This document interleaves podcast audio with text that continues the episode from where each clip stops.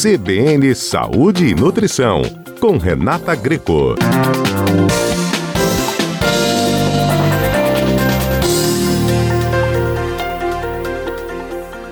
Nosso assunto de hoje é: frutas cítricas na introdução alimentar é permitido? A partir dos seis meses, mais sinais de prontidão, o bebê pode e deve comer todos os tipos de frutas. O bebê tem o direito de provar todos os tipos de sabores: azedo, amargo, salgado, doce e umami.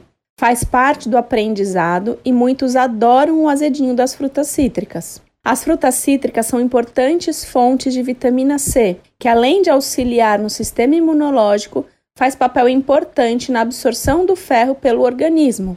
Por esse motivo, é indicado o consumo diário de frutas cítricas, de preferência próximo ao horário do almoço e ou associado ao consumo de suplemento de ferro na prevenção para bebês de 6 meses até 2 anos e no tratamento de deficiências ou anemia ferropriva.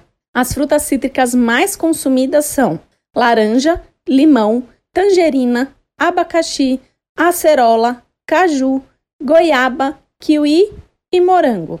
Tem dúvidas ou quer saber mais sobre este assunto? Envie um e-mail para saúde e bem-estar@cbnmaceió.com.br. Eu sou Renata Greco, nutricionista materno-infantil para a Rádio CBN Maceió.